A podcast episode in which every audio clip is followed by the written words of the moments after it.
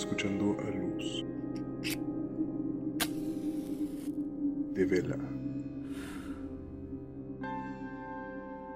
donde contamos relatos paranormales experimentados por nuestros propios oyentes.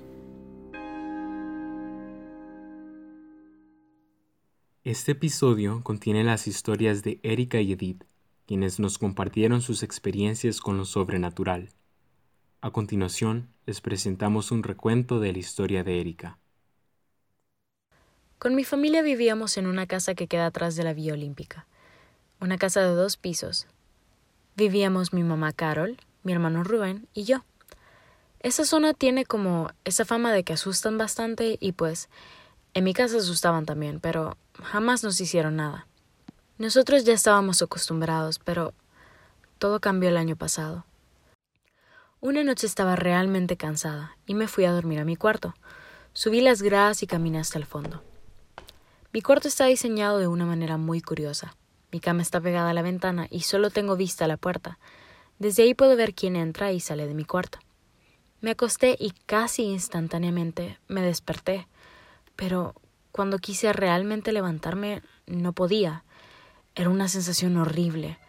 No podía hacer absolutamente nada. Quería mover mi cuerpo y al mismo tiempo me sentía acelerada, estaba entrando en pánico. En eso empecé a escuchar cómo la puerta se abría. No quería ver, pero la ansiedad me pudo más y, vi cómo algo comenzaba a entrar. Mi mente estaba deseando que nada de eso estuviera pasando. No lo podía creer y no sabía qué hacer en ese momento. Quería gritar, pero no podía. Llamaba a mi mamá, pero no me podían escuchar. Solo miraba como una sombra se acercaba a mí y, y en ese momento cerré los ojos fuerte para que todo desapareciera.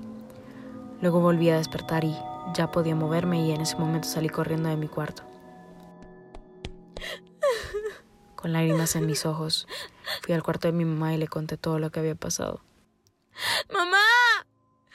¿Qué pasó? Estaba sumamente asustada. No sabía cómo decirle que estaba en shock.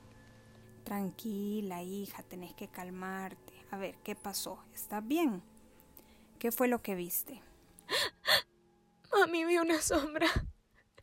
No sé cómo explicarte, pero fue horrible. Si querés, podés quedarte a dormir conmigo toda la semana, ¿te parece? Al día siguiente le pregunté a Rubén si había visto o escuchado algo en la noche. Solo tus gritos, pero de ahí mm, no escuché ni vi nada. Luego de eso pasaron dos meses y no había vuelto a ocurrir nada. Un viernes mi mamá fue a una fiesta y Rubén salió con sus amigos y yo me quedé sola. Ese día recuerdo que estaba lloviendo con tanta intensidad que me quedé dormida en el sofá. Después de un tiempo desperté. Apagué las luces. Mi hermano ya había llegado. Vi que todo estuviera en orden y me fui a mi cuarto. Cuando llegué cerré la puerta de mi cuarto y dormí. Después de un tiempo volvió a pasar. Me desperté y no podía moverme. Me sentí frustrada, en shock. Me decía a mí misma tranquila, pero no podía.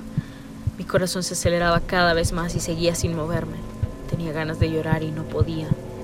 En ese momento comenzó todo. Mis ojos se fueron directamente a la puerta que yo misma había cerrado con llave y esta comenzó a abrirse lentamente.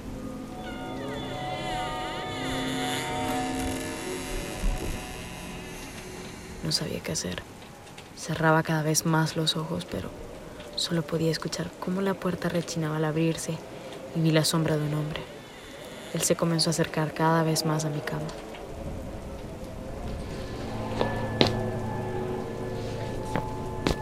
Comenzó a subirse encima de mí. Yo no sabía qué hacer. Gritaba internamente, pero nadie podía escuchar mis gritos. Fue algo tan horrible. Cuando cerré mis ojos solo podía sentir cómo mi cama se iba hundiendo poco a poco. Sentí algo pesado sobre mí, abrí los ojos y lo vi. Tenía unos ojos rojos, pero eran tan rojos que pensé que era un demonio. Hacía ruidos y vi cómo abrió la boca y comenzó a gritarme.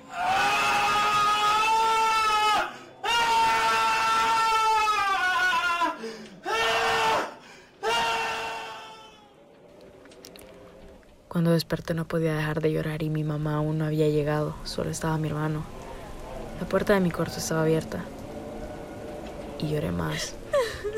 En eso Rubén entró.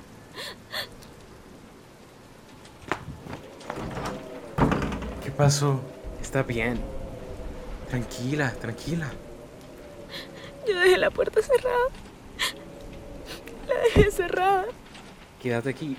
Voy a ir a ver toda la casa y voy a llamar a mamá. Mi hermano revisó toda la casa y todo estaba tal y como lo había dejado yo. Cuando mi mamá llegó le conté todo y tomamos la decisión de mudarnos. Luego de unos meses, pues, nos fuimos de esa casa y jamás volví a saber de ella. Solo sé que la volvieron a alquilar y, pues, en ese momento supe que con los muertos no se juega.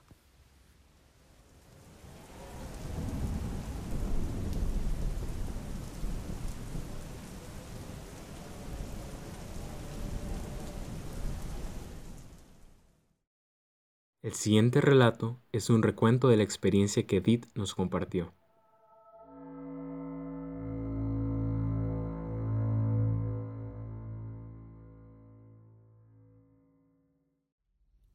La primera vez que me cuestioné si lo que había experimentado era de verdad o si tiene una explicación lógica fue cuando yo viví sola en el extranjero por cuatro años viví en una casa pequeña y una noche llegó una amiga mía, Dania, a pasar las vacaciones conmigo.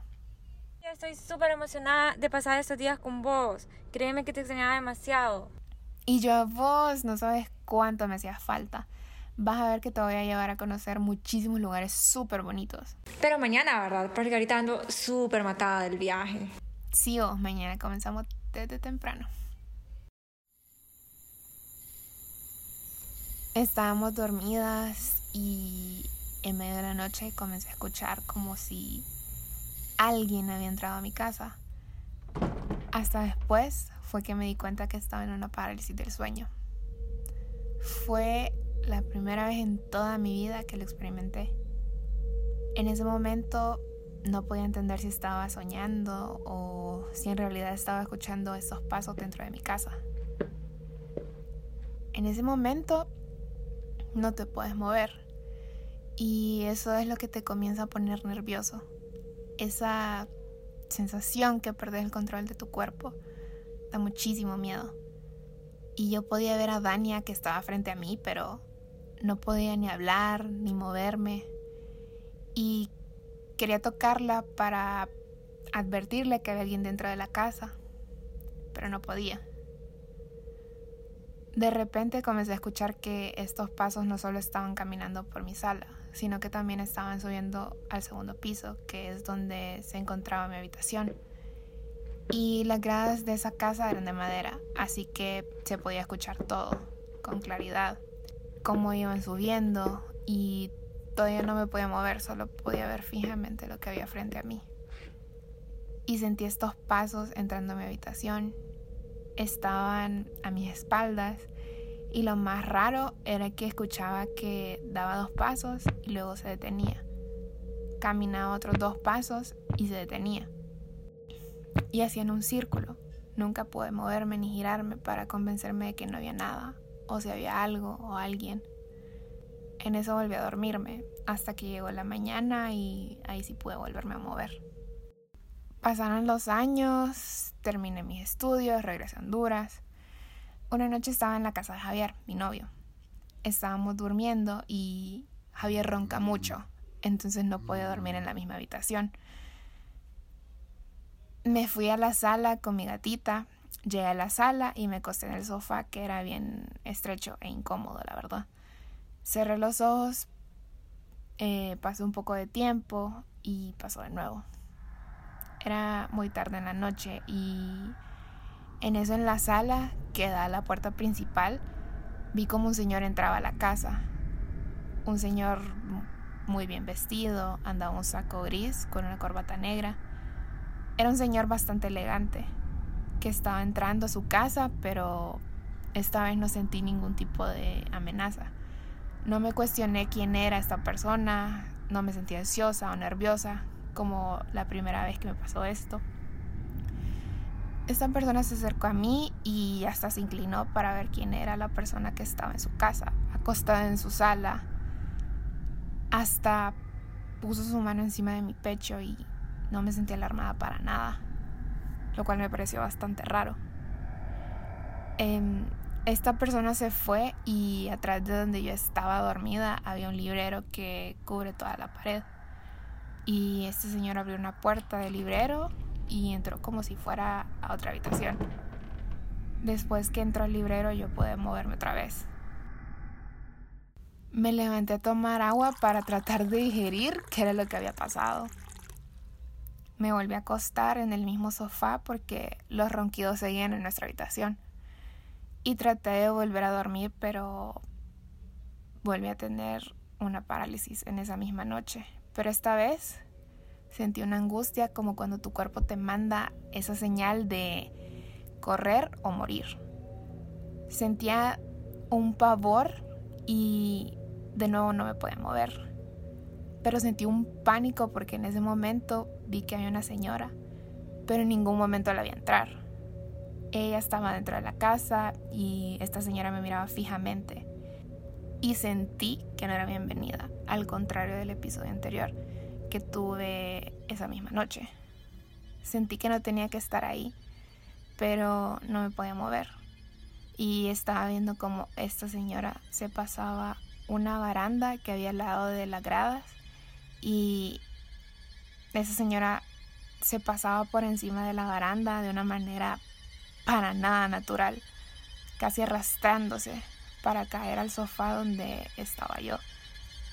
Tenía una mirada tan intensa que me daba a entender de que no tenía que estar ahí. Y yo seguía sin poder moverme. Hasta que mi gata se erizó toda y me comenzó a arañar las piernas y después solo me caí al piso. Ya pude moverme por completo y la señora desapareció. Comencé a cuestionar si era mi mente que me estaba haciendo una mala pasada a causa del cansancio o si en serio algo pasó. Y lo cuestiono porque luego vi fotos de esas personas a las que vi mi parálisis que nunca antes las había visto. Amor, fíjate que encontré unas fotos súper viejas. Mira, él es mi papá, mi mamá. Ahí está mi abuela con mis tías. Resulta que la señora era la abuela de Javier y al señor que vi era su papá. Y yo nunca antes lo había visto porque ellos fallecieron antes de que yo conociera a Javier. Esto fue lo que me impresionó para poder entender qué había pasado.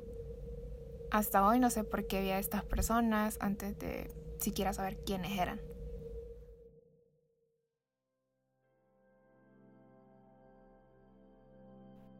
Si quieres compartirnos alguna experiencia sobrenatural que has vivido, no dudes en entrar en contacto con nosotros a través de nuestras redes sociales. Nos pueden encontrar en Instagram y en Twitter como a luz de vela-pdct.